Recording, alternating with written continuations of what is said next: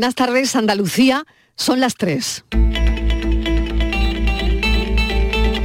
La tarde de Canal Sur Radio con Mariló Maldonado. ¿Qué tal? ¿Cómo están? Inauguramos mes con frío y pendientes seguimos de la escalada de precios, viendo cómo algunos productos de alimentación son cada vez más baratos en origen pero cada vez más caros en el mercado, en el súper. Cuando el producto llega a la mesa es desorbitado muy caro. Si han decidido comer hoy una ensalada de pimientos, es la más cara que se han comido en los últimos años. 4 euros el kilo. Desde que la patata, los pimientos, los tomates salen del campo hasta que llegan a casa, la pregunta es, ¿quién se queda con el dinero? El consumidor no, eso descartado. Es una pregunta muy antigua, muy, muy antigua, pero que cada vez cobra más vigencia. Esta va a ser nuestra primera incursión de hoy en la actualidad.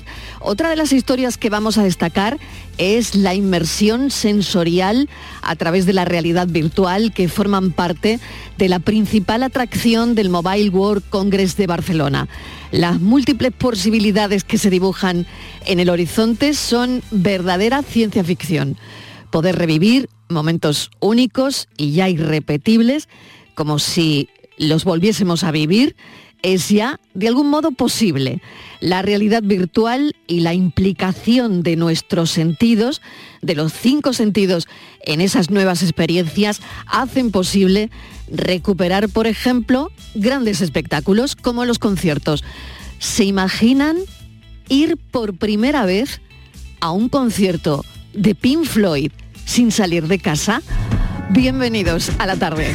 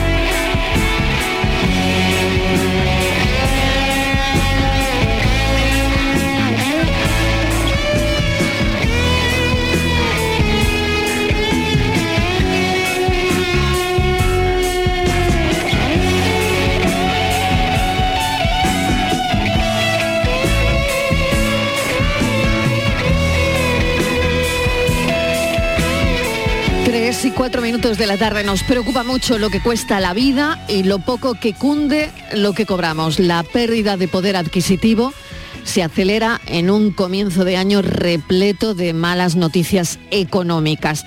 El IPC, ya lo saben desde ayer, sube al 6,1% las hipotecas se encarecen un 50%.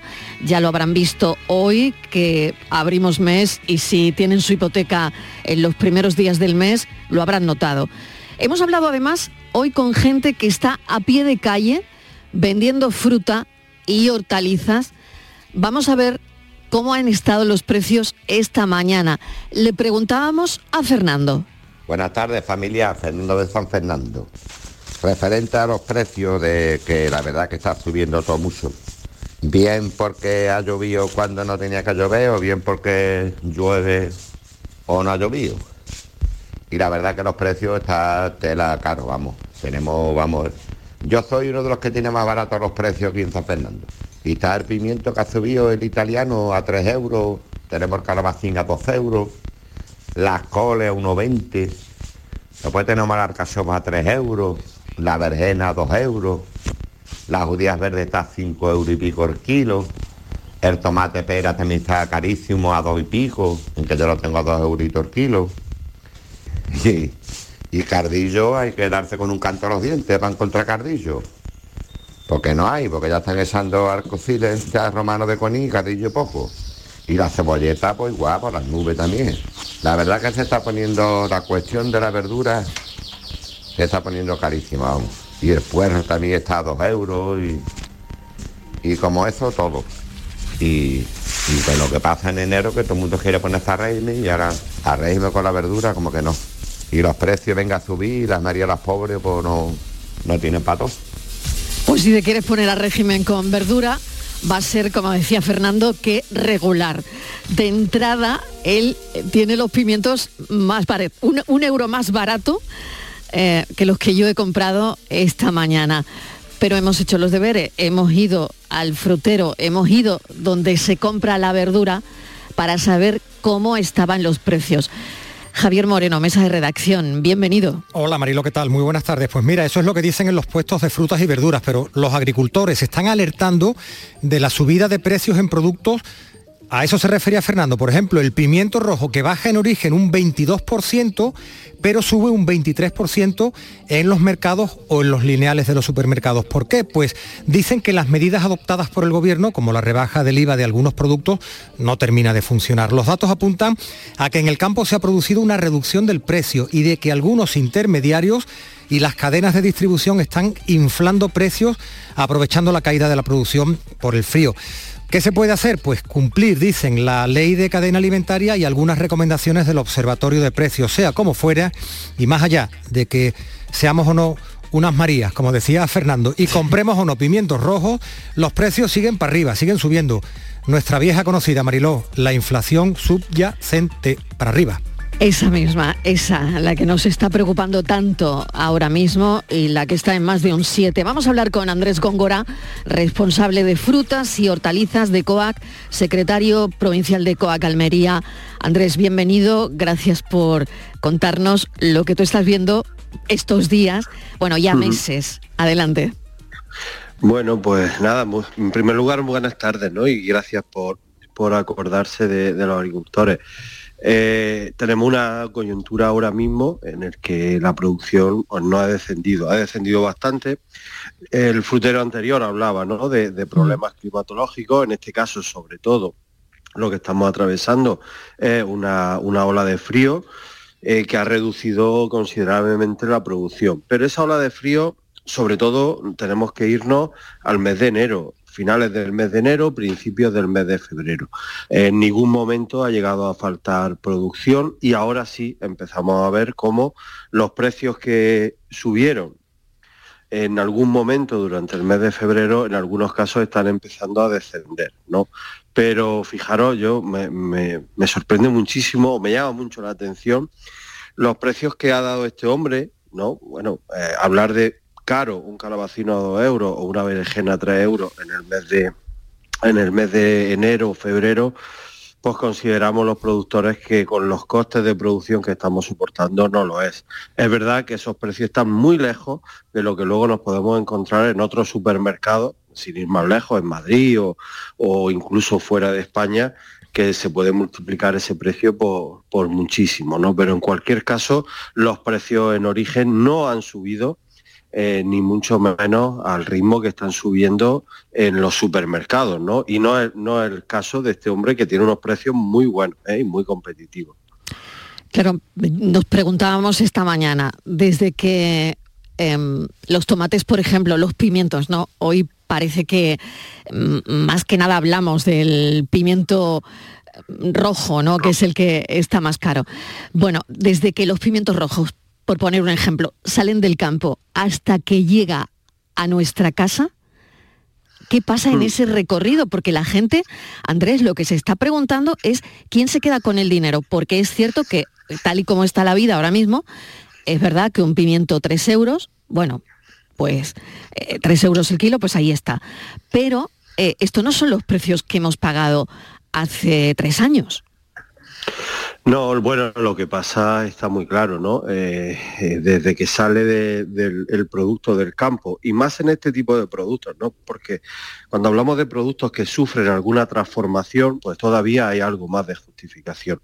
Pero un tomate es un tomate en la planta y luego sigue siendo un tomate en la mesa, ¿no? No hay transformación, no hay nada que suponga eh, alterar el valor, sino que simplemente hay un transporte y un manipulado que en muchos casos también pagamos los propios agricultores a través de nuestras cooperativas. ¿no? Por lo tanto, eh, cuando en el Observatorio de Precios, lo que, bueno, que se convocó recientemente por parte del ministro Luis Plana, nosotros lo que decimos es que el observatorio tiene que observar no solamente los costes de producción, no solamente el precio en origen, sino qué pasa a lo largo de toda la cadena alimentaria. No toda la cadena, cada eslabón, nosotros reconocemos que somos necesarios, todos somos necesarios, pero tiene que haber un reparto más justo de lo que finalmente pagan los consumidores. Eh, el IPOD, que es nuestro índice en el que informamos de lo que sabemos, que es el precio que pagan los consumidores y al precio al que nos pagan a los agricultores, desvela mes a mes que nunca baja de un de multiplicar por cuatro del campo a la mesa, llegando en muchas ocasiones a multiplicarse por diez. ¿no? Y como digo, en productos no transformados, productos frescos, entendemos que eso no está justificado. ¿no? Andrés, buenas tardes. Mire, em, le voy a leer un titular de, la noticia cuando en diciembre del año pasado se aprueba, hace muy poquito, ¿no? Se aprueba la, reforma de la ley de cadena em, alimentaria. Mm. Información del propio gobierno, de la página de la Moncloa. Dice, la reforma de la ley de cadena se configura como elemento clave para lograr unas relaciones comerciales justas, equilibradas y transparentes. ¿Se está produciendo esa justicia, esa regulación y esa transparencia entre ustedes y... Veo que se ríe, ¿no? No, no, no me río. No, no, es que sonríe, ¿no? Y entiendo, y entiendo por qué, ¿no? entiendo por qué, ¿no? Más bien suspiro. sí, perdona, perdona. No, no, no se preocupe, le entiendo, le entiendo perfectamente. ¿Por qué, por qué está pasando esto? ¿Por qué, ¿Por qué no se cumple la ley? La reforma de la ley de la cadena, no, si la ley se puede cumplir. La reforma de la ley de la cadena, cuando se reformó, lo único que viene a decir era es que eh, hay que hacer contrato, eso ya venía en la ley de la cadena antigua, pero en este caso se introduce un término en el que esos contratos tienen que fijar un precio en el que al menos se, cobran, se cubran los costes de producción o los costes derivados a lo largo de toda la cadena. ¿no? Eh, claro, ¿qué ocurre? Pues ocurre simplemente que el precio que se fija los agricultores no lo fijamos nosotros, sino que nos viene fijado por parte de los supermercados y por parte de las cadenas. El que tiene poder de compra, el que tiene poder aglutinador, es el que decide a cuánto vale mi producto, simplemente. Y ahora sí se introduce esa coletilla, vamos a ponerle así, ¿no? en el que dicen que ese precio ya supone eh, cubrir los costes de producción. Y estos son lentejas, o lo tomas o lo dejas. Tienes el producto, si no se te pone, se te echa a perder en el campo, si no lo quieres vender no lo vendes, si quieres venderlo, lo vendes. Por lo tanto, el, mm, sistema de oferta y demanda eh, aquí se, se quiebra porque el que tiene poder de concentración, pues desgraciadamente son las grandes cadenas de supermercados. No solamente en España, en España ya tenemos cinco cadenas de supermercados que dan de comer al 80% de la población, pero es que eso, en, si nos vamos a, un, a nivel europeo, prácticamente cuatro grupos de, alimentación, digo a nivel europeo porque son nuestros, nuestros mercados fundamentales, cuatro grupos de alimentación prácticamente distribuyen todos los alimentos del sector agroalimentario en los países centroeuropeos, fundamentalmente, que son quienes nos compran. Entonces, claro, la ley no impide que esa posición de dominio en el mercado se siga dando y simplemente pues nos obligan, entre comillas, ¿no? Claro, nadie, está obligado a hacerlo, pero no te queda otra que reconocer que el precio que ellos te dictan son, eh, es el precio con el que cubres tus costes de producción. ¿Y ustedes no tienen esa capacidad de concentración? ¿Ustedes los agricultores para decir, hoy no sale un pimiento de Almería si no es por debajo o por encima de, no sé, de 50 céntimos el, el kilo? ¿O ahí cada uno hace la guerra por su cuenta? Tenemos capacidad en momentos en el que nos falta producción, en, momentos en el que la producción por condiciones climatológicas se reduce, y fue el caso del mes de enero o del mes de febrero, en el que ahí sí tiene cierta capacidad de, de pedir, de exigir, oye, eh, quiero, pero claro, cuando llega la primavera, llegan las temperaturas, este otoño con las temperaturas que hemos tenido, que las plantas han producido a un ritmo vertiginoso, pues desgraciadamente no. O sea, depende mucho de la coyuntura de producción que se nos dé. Eh, si ahora, bueno, pues estamos atravesando una situación, los otros días lo decía el Reino Unido, ¿no? El Reino Unido alarmaba de que no le llegaban productos de España, que, los españoles no queríamos venderle. Bueno, no es que no quisiéramos venderle, es que, entre otras cosas, ellos se han dedicado a comprar fundamentalmente en Marruecos, desde el Brexit, y son los peores pagadores de toda Europa y por eso, bueno, ahora mismo es cierto que no se le está enviando producto al Reino Unido. Mm, pero bueno, son muy pocos los momentos en la campaña en lo que ocurre esto. Andrés Góngora, le agradecemos enormemente que hayamos dado unas pinceladas a este asunto porque el tema tiene enjundia, es mucho más complicado de lo que parece, pero bueno, hemos eh, planeado sobre este asunto.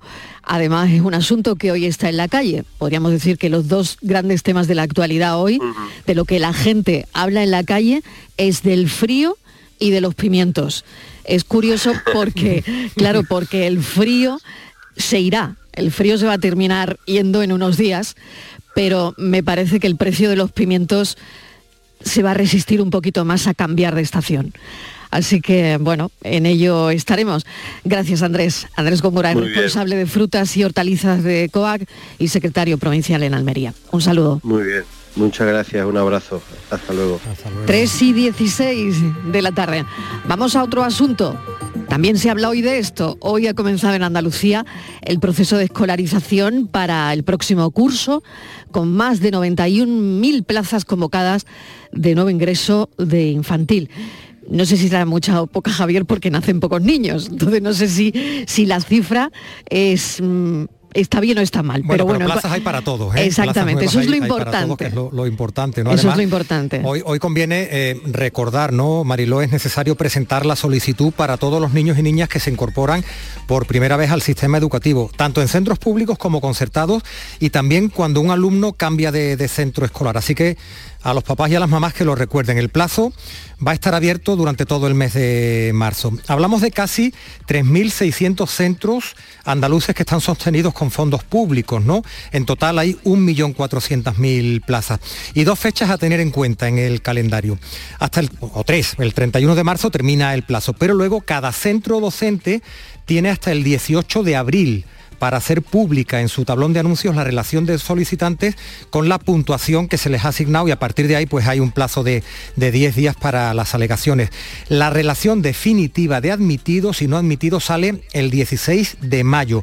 Toda la información se puede consultar en el portal web de escolarización, en una app que es iEscolariza y además la Consejería ha habilitado un teléfono gratuito para hacer consultas en horario ininterrumpido desde las 8 de la mañana hasta las 7 de la tarde. El teléfono es 900 84 80 00. Así que ahí están los datos, comenzó el plazo, hay un mes por delante. Nosotros hemos llamado a Francisco Padilla, presidente de la Asociación Andaluza de Profesores Estatales, por si ha cambiado algo o sigue todo como el año anterior. Francisco Padilla, muchísimas gracias por atendernos a esta hora. Bienvenido.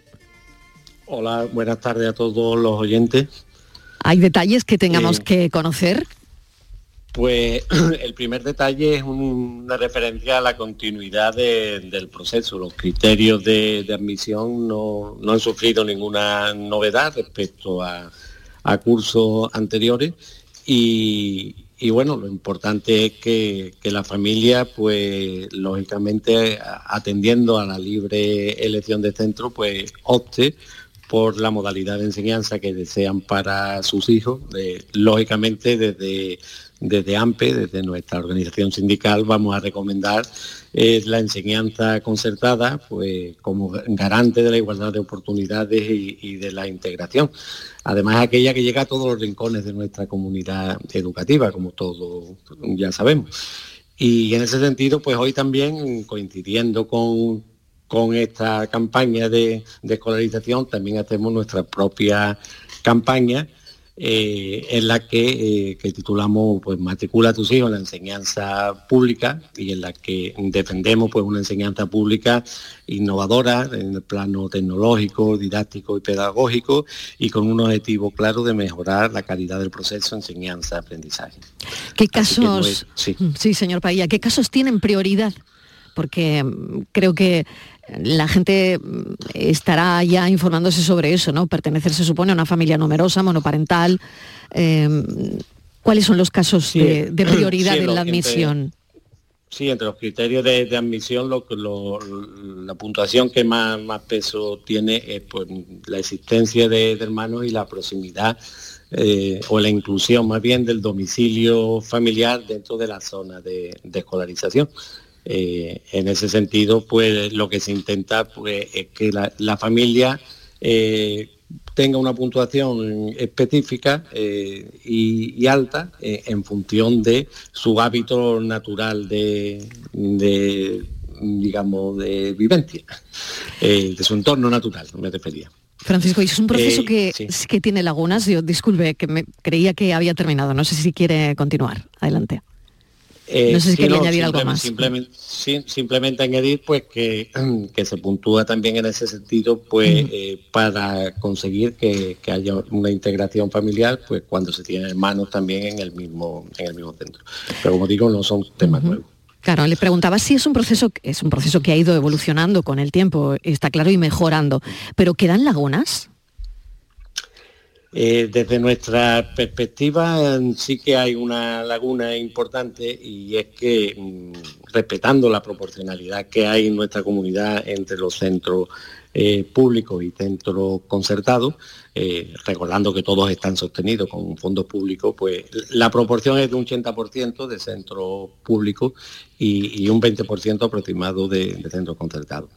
Y, entonces, como digo, respetando esta, esta proporción que, tiene que responder también a, la posibilidad de elección por parte de, la familia, entendemos que desde hace unos años lo que es la enseñanza pública eh, está perdiendo escolarización eh, con respecto a la enseñanza concertada. Y esto es pues porque eh, las supresiones se ceban año tras año en la enseñanza pública, de manera que estamos sufriendo una media de unas 500 supresiones al año. Eh, ¿Esto por qué no ocurre en la concertada? Pues porque los convenios eh, están eh, de alguna manera cerrados y no se pueden modificar. por lo tanto, todas las supresiones, cuando existe una bajada de natalidad, recaen sobre el sistema público. Entonces, entendemos que es necesario un factor de corrección para evitar este descenso de, de oferta de la enseñanza pública. Y también señalar que eh, en el proceso de escolarización, mm, en la oferta previa que, se, sale hoy a, la familia, ya se está mermando mm, en las grandes ciudades la oferta de la enseñanza pública, atendiendo eh, no a la demanda, que todavía, como todos sabemos, no, se ha producido, sino atendiendo a, aspectos de planificación en función de la bajada de natalidad. Por lo tanto, ya estamos perdiendo antes de, lanzarse el procedimiento de escolarización, estamos perdiendo la enseñanza pública unidades y nuestro toque de atención es, eh, y como digo, siempre respetando la libre elección, pues que desde, el principio pues salgamos todo en unidad de, oportunidad, tanto la pública como la concertada. Eh, señor Padilla, hay una, una cuestión, y se lo digo desde la más absoluta ignorancia, ¿hay todas las garantías de transparencia que pueda tener la pública se dan también en la concertada eh, o el hecho de que haya padres, familias que, pues, que pagan, ¿no? Eh, podría provocar picaresca y que no se dé esa transparencia y que haya algún tipo de, irregularidad? Mm, yo no me atrevería a decir lo contrario. Eh, sí es verdad que, todos sabemos que hace bastantes años pues sí que existía toda una picaresca y que creo que durante estos años se, ha intentado de corregir y creo pues que, cada vez pues, los criterios se aplican con la máxima objetividad y, siempre visado por la inspección educativa que tiene competencia tanto en la pública como en la privada. y hay muchas reclamaciones en, el caso de la concertada, cuando hemos dado esas, esas fechas de que los centros tienen hasta el 18 de abril para hacer pública la lista eh, y luego hasta el 16 de mayo para esa relación de, definitiva, ¿se producen muchas reclamaciones? Eh, sí que hay reclamaciones. Eh, la mayoría pues no se sustentan, pues porque está en base, digamos, a, no, a, criterios objetivos, sino a, llamémosle a la, intención ¿no? de, mm, llevar la escolarización hacia un centro u otro por parte de, la familia. Pero mm, todas atienden y, a todas se les da respuesta y, entiendo que en nuestra comunidad pues los dos sistemas públicos y concertados pues conviven perfectamente en armonía y lo que, como decía antes, lo que hay que que, evitar es que eh, todas las supresiones recaigan sobre, sobre lo específicamente público. Campaña de escolarización que empieza hoy. Francisco Padilla, presidente de la Asociación Andaluza de Profesores Estatales, muchísimas gracias por habernos atendido. Y eh, bueno, teníamos algunas dudas que hemos podido resolver. Gracias. Muchas gracias por invitarme. Un saludo. Un saludo. 3 y 25 de la tarde. La tarde de Canal Sur Radio con Mariló Maldonado. También en nuestra app y en canalsur.es. Aquadeus, ahora más cerca de ti, procedente del manantial Sierra Nevada, un agua excepcional en sabor, de mineralización débil que nace en tu región. Aquadeus Sierra Nevada es ideal para hidratar a toda la familia y no olvides tirar tu botella al contenedor amarillo. Aquadeus, fuente de vida, ahora también en Andalucía. Gente de Andalucía te invita a descubrir este sábado el Museo del Videojuego de Málaga. Y lo vamos a hacer en pleno centro de Málaga, en las instalaciones de este centro recién inaugurado que quiere conservar, preservar y restaurar el legado histórico de los videojuegos. Gente de Andalucía, este sábado 4 de marzo, edición especial desde el Museo del Videojuego de Málaga. Con la colaboración de la Diputación de Málaga. Por favor, por favor. Antes de empezar con la Junta de Vecinos, quería deciros algo. Os siento a todos, a todos, como si fuerais mis hijos. Hala, ya lo he dicho. Padre no hay más que uno. Claro, que por 17 millones a lo mejor te sale alguno más. Ya está a la venta el cupón del Extra Día del Padre de la ONCE. El 19 de marzo, 17 millones de euros. Extra Día del Padre de la ONCE. Ahora cualquiera quiere ser padre. A todos los que jugáis a la ONCE, bien jugado. Juega responsablemente y solo si eres mayor de edad. En Canal Sur Radio por tu salud, responde siempre a tus dudas. El 90% de las mujeres con diabetes no ha consultado las consecuencias de esta enfermedad en su sexualidad. Incluso para la preparación o planificación de un embarazo son reacias a hablar de este tema. Las mejores especialistas nos acompañan hoy para resolver tus dudas y tus preguntas en directo. Envíanos tus consultas desde ya en una nota de voz al 616-135-135. Por tu salud, desde las 6 de la tarde con Enrique Jesús Moreno. Más Andalucía, más Canal Sur Radio.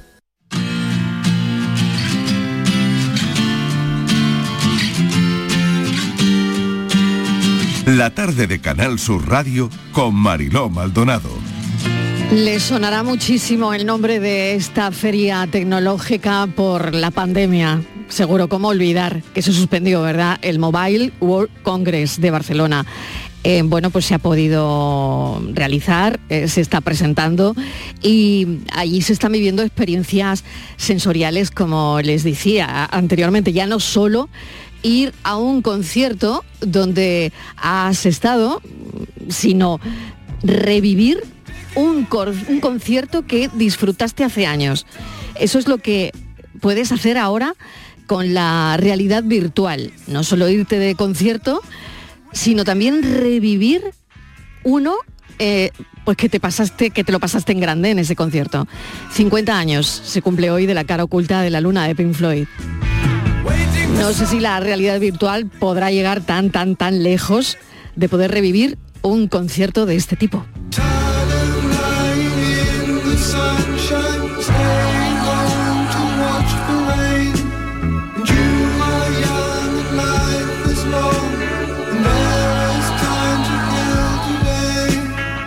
Tantas cosas que están pasando en este mobile que, bueno, vamos a destacar algunas, Javier. Sí, es el mayor evento tecnológico a nivel mundial y solía ser, Marilo, el escaparate en los estrenos de teléfonos inteligentes y otros dispositivos electrónicos de las grandes marcas, todos pendientes de aquello, recordamos, Mm. para salir después disparados a hacer una cola y comprar el último grito en teléfonos del, del mercado. Bueno, eso lo hacían seguramente los más frikis, ¿no? No, lo- no lo hacíamos todos, ¿no? Que esperábamos unos meses o algunos años, ¿no?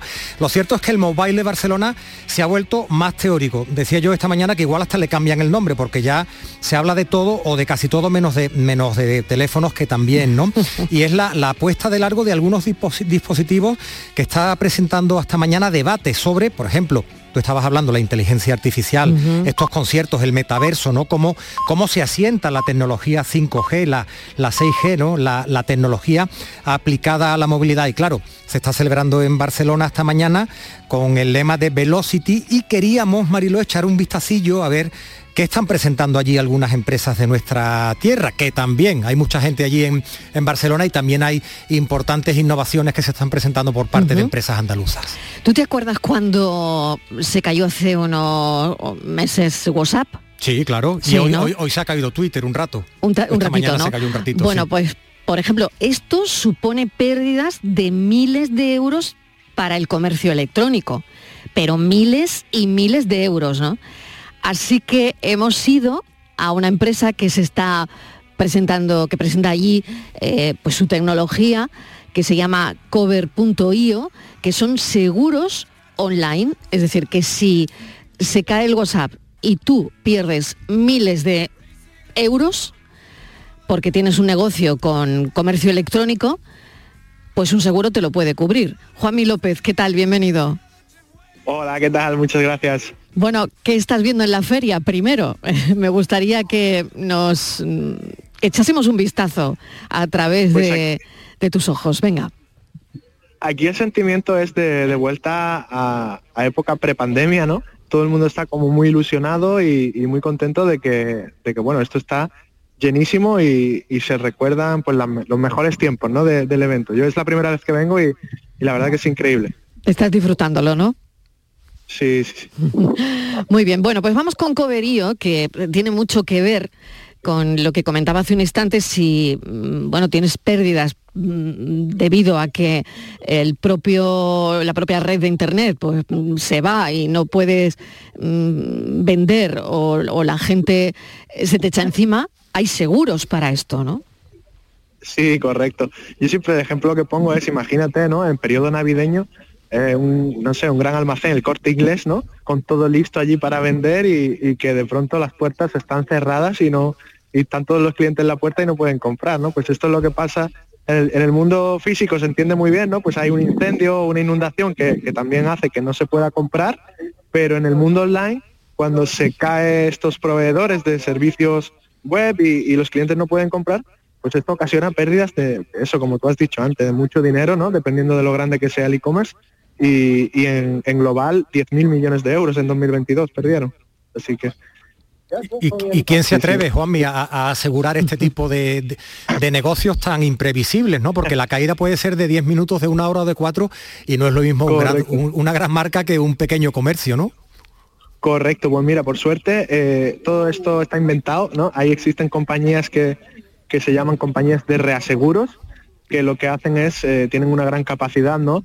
Por ejemplo, los incendios estos de California que han habido hace dos y tres años, pues imagínate, ¿no? Pérdidas de miles y miles de, millones, ¿no?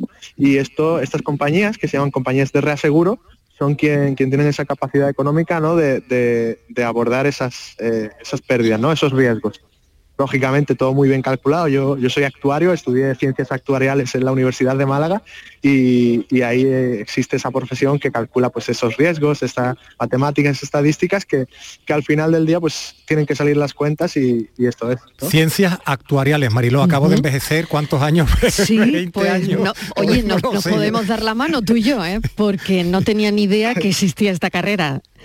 Ciencias actuariales. Muy bien, bueno, Sí, vamos, cada día aprendemos cosas. Juanmi López, mil gracias y que disfrutes el Mobile.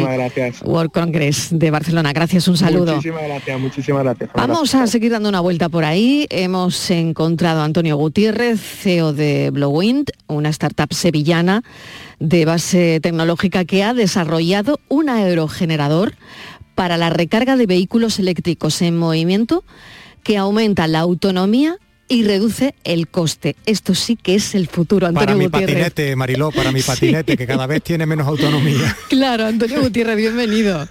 Hola, buenas tardes. Oye, ¿y cuánto reduce la autonomía? O sea, ¿cuánto aumenta la autonomía y cuánto reduce el coste? Bueno, pues eh, el coste, todo lo que se, se va regenerando es a coste cero. Eh, y, la, y la autonomía pues va en función de, del tipo de vehículo, la capacidad de batería que traiga el vehículo en origen, en fin, depende de, de varios factores, ¿no? Pero estableciendo una, una estadística media se dobla la, la autonomía que traiga de origen el vehículo. Se dobla. Se dobla. Ujú. Nuestro, nuestro producto está enfocado principalmente al, al transporte por carretera y tanto en camiones como en, en furgonetas. Y esto ya Eh, está aquí, ¿no? Los, los vehículos eléctricos prácticamente, bueno, pues ya sabemos, ¿no? En el 2035, si no me equivoco en la fecha, em, Sí. esto tiene que estar ya eh, casi casi implantado, ¿no? Incluso antes, porque vamos a ver, en la Comunidad Europea ha sacado una normativa, en 2035 no se pueden fabricar vehículos de combustión, pero es que desde el 2030 no se pueden fabricar vehículos que no mm, eh, produzcan la mitad de las emisiones que se producían en el 2021. En la actualidad no hay ningún motor que cumpla con esa exigencia y las, las fabricantes no están invirtiendo ya en, en- en motores de combustión, con lo cual en el 2030 los vehículos turismo no se podrán fabricar prácticamente en, en Europa en, en motores de combustión. Es una transición obligada para la que no está preparada la, la sociedad. No existe autonomía suficiente en el transporte por carretera y, y no existe infraestructura. Y bueno, tardará en llegar, tardará en llegar la infraestructura. Eh, cualquiera que esté al día en las noticias sabe de las dificultades que, que se están encontrando los instaladores de, de puntos de recarga. Le- leía eh, Antonio hoy que uno de los retos cuando hablamos de, de baterías y de recargas, ¿no? En general, eh, ahora estamos hablando Sí, de vehículos, sí. ¿no? Y de lo poquito que Sí. se está hablando en el mobile de teléfonos es de la velocidad de recarga de una batería. Dicen que han presentado una que va de 0 a 100, es decir, que te la recarga completamente en 9 minutos. Ese es el reto en, en general en las baterías, que haya más autonomía, que dure más tiempo y que la recarga sea mucho más rápida, porque también tarda mucho en recargarse una batería, ¿no? Mm, Claro, claro. Eh, una de las principales características que tiene nuestro, nuestro producto es que está implementado con superconductores. Superconductores son un- unos ma- materiales conductores que tienen unas características específicas, entre las que destacan que no oponen resistencia al paso de la electricidad. Con lo cual desaparece el efecto Joule de calentamiento y entonces pues mm, la, la velocidad de recarga con superconductores es alta. Ay, perdona porque está pasando por aquí. un- Ya. Nada, Es sin problema, adelante. Altísima, Con lo- decía. Con lo cual nos permite que a la vez que se va generando se va recargando la, la batería. ¿Comprende? Y, y sí, efectivamente el futuro es que las baterías sean muchísimo más eficientes, que la velocidad de recarga sea mayor y por supuesto que, que la recarga sea mm, como la que nosotros proponemos, eh, reciclable, es decir, o sea, mm, re- regenerable. Así se ha llegado a eh, en la energía que, que utilizamos para todos los lo- los usos de la vida. Eh, hace 30 años eh, el, pack- el mix energético no, no contaba prácticamente con la energía eólica y hoy gracias a la energía eólica mm, estamos pudiendo mal o mal pudiendo pagar la luz. Si no fuese por la energía eólica sería impensable. Pues Antonio Gutiérrez, le agradecemos enormemente que nos haya atendido, que siga disfrutando este Mobile World Congress y, y bueno, que tenga mucha, mucha suerte. sufriendo. Sufriendo, sufriendo por qué, a ver, sufriendo por qué. Bueno, pues desde esta mañana que empezamos a las 9 de la mañana hemos tenido siete reuniones con inversores extranjeros. Bueno, Y bueno, lo que pasa es que ¿y eso cómo- es y cómo ha ido? Yo, yo no he desayunado ni he comido hoy. bueno, pero eso, eso es bueno, ¿no? Eso es bueno. Estarán Sí, vendiendo, sí, estarán Claro, vendiendo, porque- Mariló, Sí, es bueno. seguro. Claro que sí, hay mucha gente interesada en el producto, Antonio. sí, el producto tiene mucho mucho interés, despierta mucho interés. Bueno, pues nada, coma usted, coma usted, ¿eh? para no desfallecer. Muchas gracias. Muchísimas gracias. Un beso, cuídese mucho. bueno, Javier, pues nada, a cargar pilas tú también. A cargar, a cargar. Venga, buena tarde, un abrazo. Hasta, mañana, un abrazo. Vamos con la foto del día. Decenas de féretros alineados en un pabellón de deportes componen la foto del día que hoy nos golpea desde diferentes medios, como La Vanguardia. La imagen, tomada por Valeria Ferraro, nos muestra a las víctimas del último naufragio en la ciudad italiana de Crotone, donde el pasado domingo una desvencijada goleta de madera se partió en dos, dejando cerca de 200 personas a merced del mar. Hubo 80 supervivientes. La ola devolvieron 62 cadáveres, entre ellos los de una decena larga de niños, y los desaparecidos son unos 60. Todos buscaban una vida mejor al otro lado de ese Mediterráneo que en otros tiempos fue símbolo de intercambio, de expansión, de encuentro entre civilizaciones. En el centro de la foto destaca un féretro más pequeño que el resto. Junto al ramo de flores que lo corona se aprecia un juguete, un cochecito azul con el que nadie jugará, haciéndolo rodar sobre la tierra prometida a ese niño cuyo nombre ha sido sustituido por letras y números. Y ahora vienen las contradicciones. Mientras las autoridades italianas expresan su profundo dolor, aprueban un decreto que dificulta las tareas de rescate. Mientras las autoridades europeas lamentan esta nueva tragedia, dan por primera vez luz verde a la financiación de vallas con fondos comunitarios. Y mientras la Unión Europea se convierte en una fortaleza, la tantas veces anunciada reforma de la política de inmigración y asilo queda aparcada hasta después de las elecciones de 2024, porque este tema no da votos, en todo caso los resta. Los muertos y desaparecidos en el Mediterráneo desde 2014 son ya más de 26.000. Siria y Afganistán siguen siendo el origen predominante de los que intentan rehacer su vida en suelo europeo.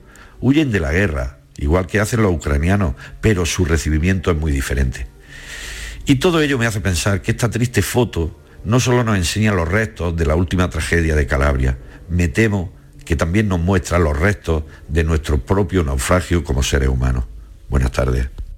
Se vuelve a poner sobre la mesa el debate de cómo Europa gestiona la inmigración. Otra vez, otra vez sobre la mesa. Estas personas sabemos que llegaron a través de la ruta turca, una de las más largas y peligrosas del mundo. Y eso lo sabe todo el mundo. Francis Gómez, ¿de quién es la foto? Buenas tardes, Marilo. La foto la ha comentado hoy para la tarde Alberto Román desde hace más de 20 años es periodista y fotoperiodista de Diario de Alde Jaén, responsable de la zona de Úbeda, ciudad de patrimonio de la humanidad en la que reside. Lleva dos décadas pulsando la actualidad del municipio.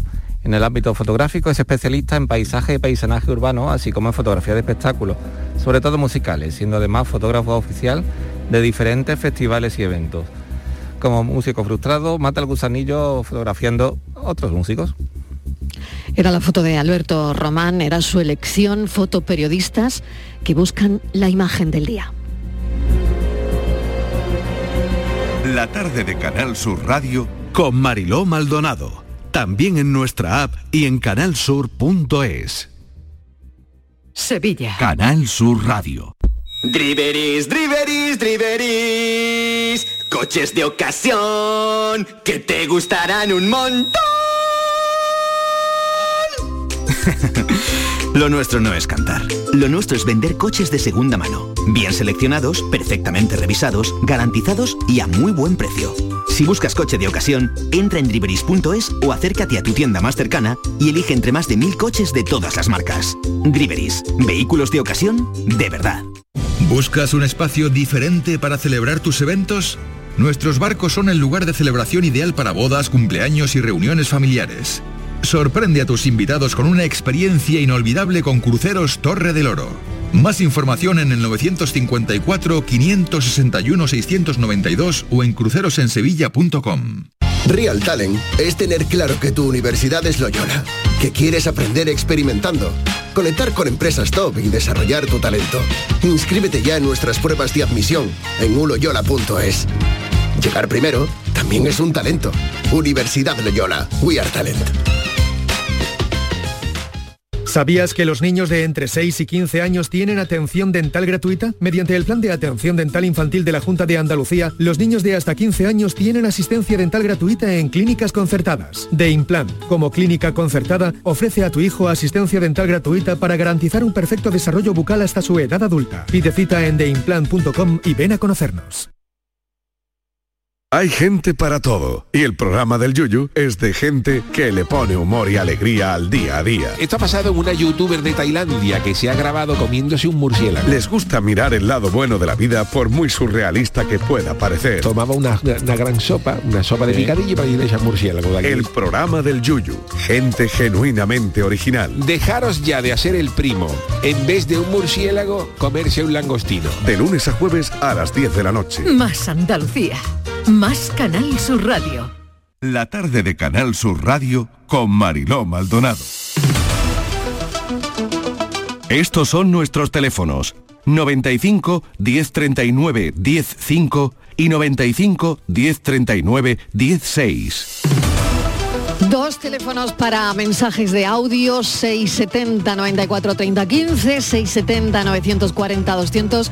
A esta hora Andalucía pregunta y tenemos algunos asuntos eh, que poner encima de la mesa. Estivaliz Martínez, mesa de redacción, ¿qué tal? Bienvenido. Hola Bienvenida. Marilo, ¿qué tal? Buenas tardes. ¿Cómo estás? Pues bien, bien. Bien, bueno, pues adelante con cosas que tenemos para Rafael del Olmo, que lo saludamos en un instante. Pues mira, tenemos un- una consulta de un ciudadano anónimo de Sevilla, no ha querido darnos su nombre, y es un caso de, de ocupas. Yo no sé si en alguna ocasión hemos tenido alguna consulta de este, de este perfil, pero me parece muy interesante lo que nos dice este oyente anónimo.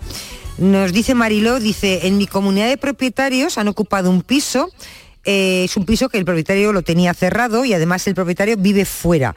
Entonces están haciendo gestiones para ver cómo lo puede, cómo pueden echarlo. Y claro, es para eso hace falta dinero. Supongo que habrá que contratar un abogado.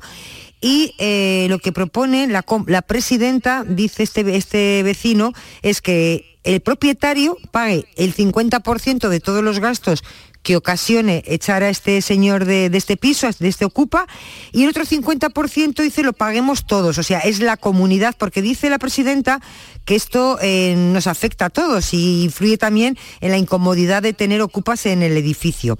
¿Qué pregunta? Pues quiere saber si realmente ellos como vecinos tienen que asumir es- ese gasto, ese 50% del gasto de la desocupación.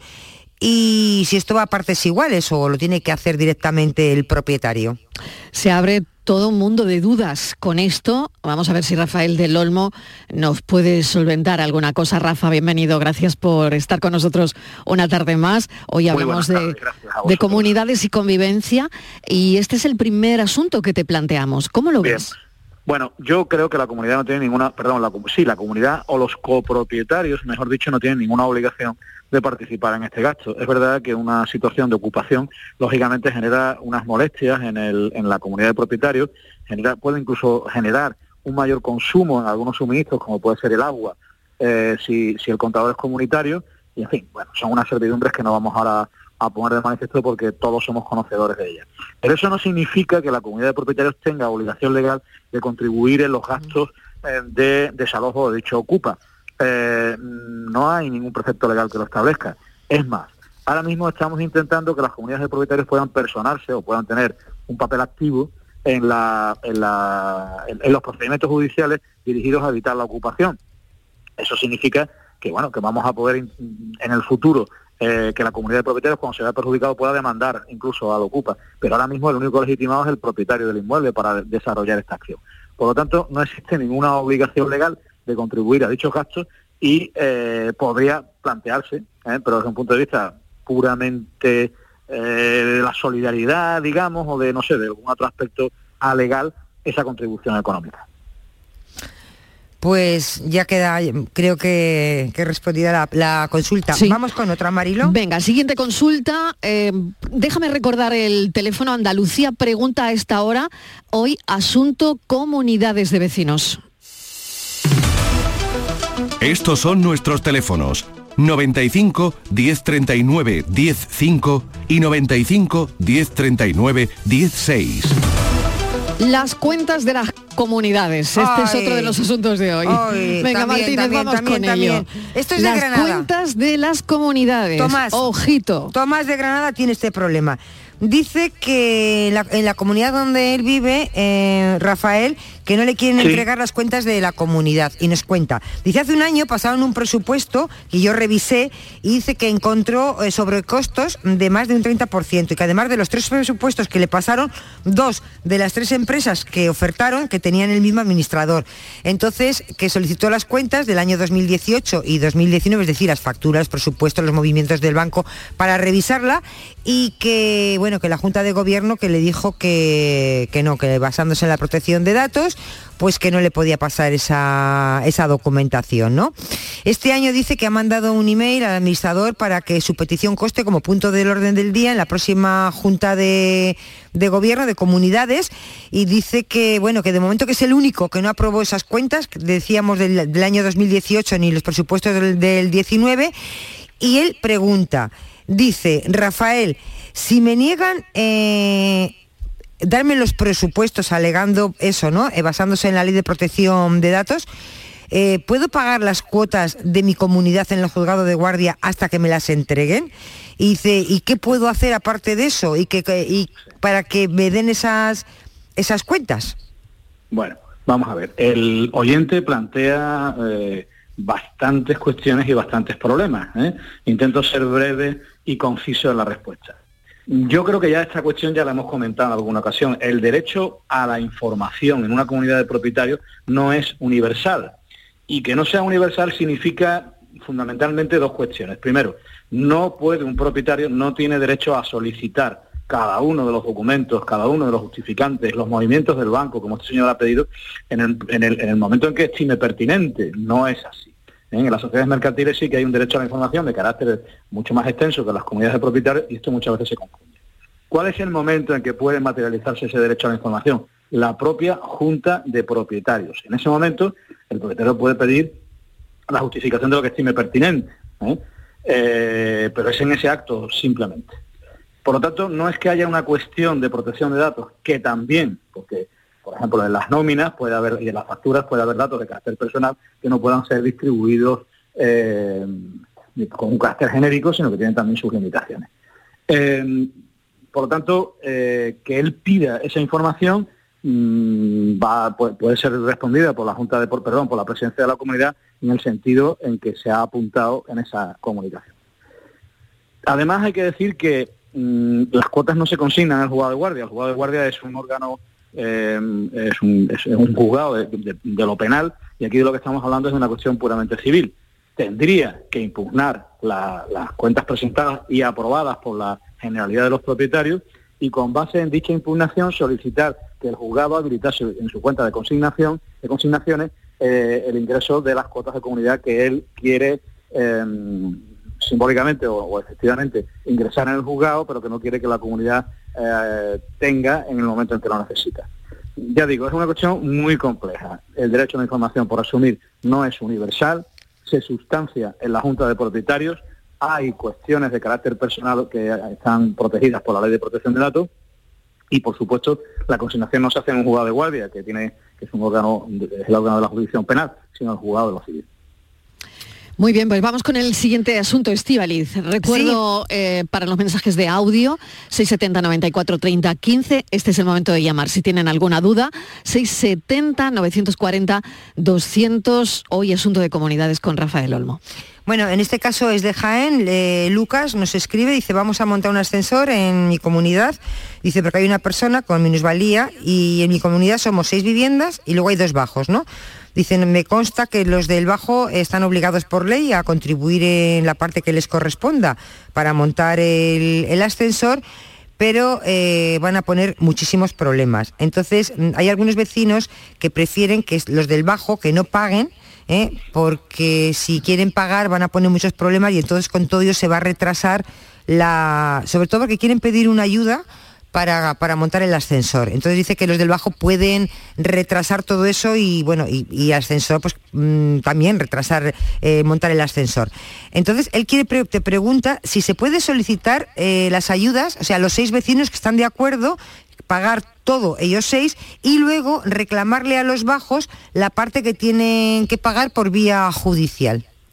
Bien, la mecánica de este asunto es que la Junta de Propietarios apruebe eh, la instalación del ascensor por las mayorías que establece la ley. Si en este caso hay eh, una persona con minusvalías, pues la mayoría necesaria es muy inferior a la que se necesita cuando no hay esas personas con minusvalías. Se adopta el acuerdo con el voto en contra de los pisos bajos y efectivamente se solicitan las ayudas correspondientes y se puede reclamar judicialmente a esos pisos bajos que se han opuesto al acuerdo.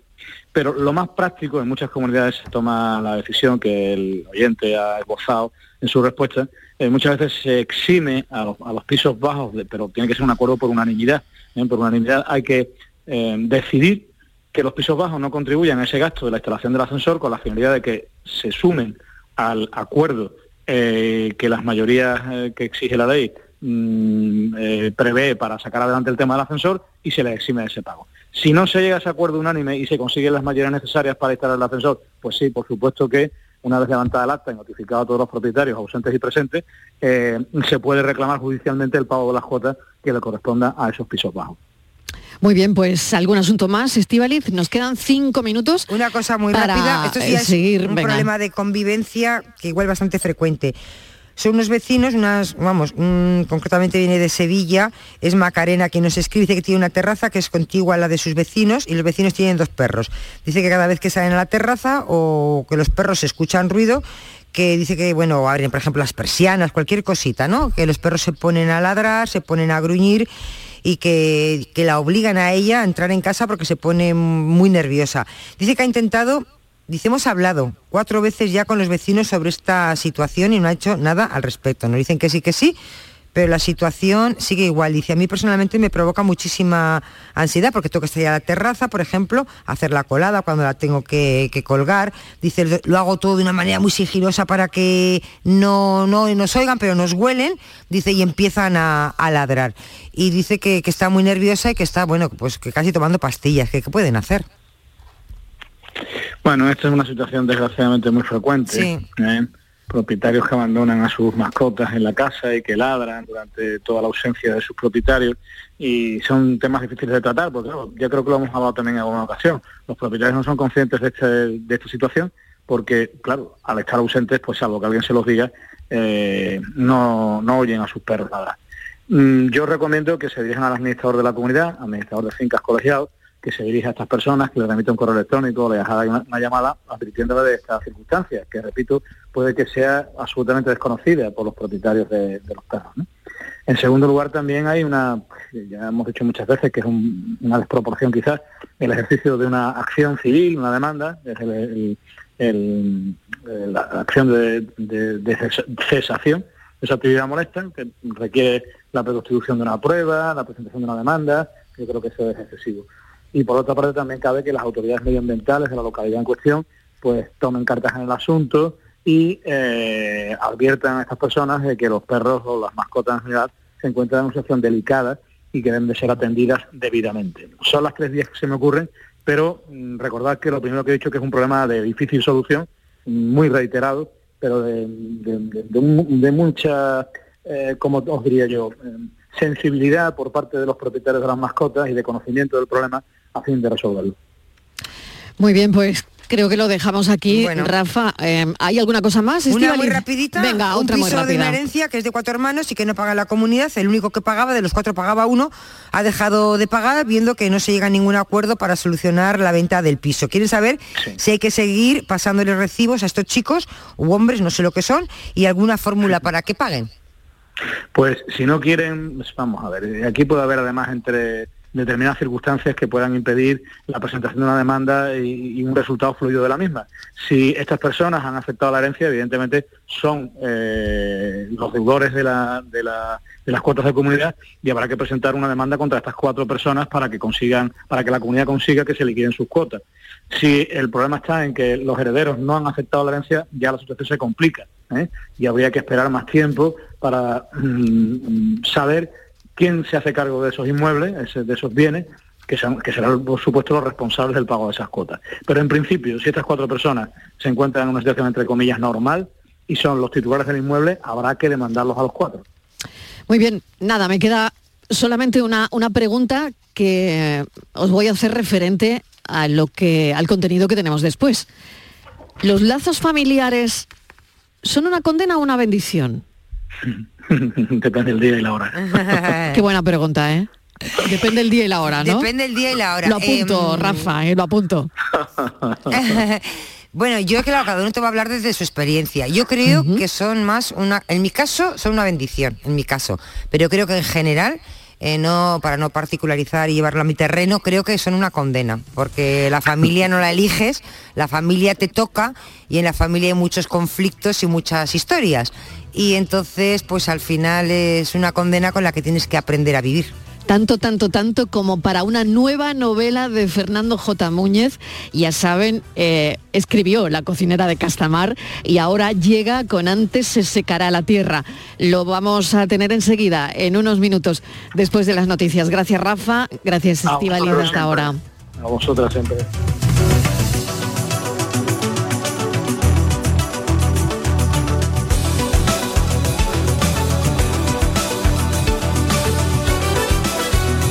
La tarde de Canal Sur Radio con Mariló Maldonado. También en nuestra app y en canalsur.es.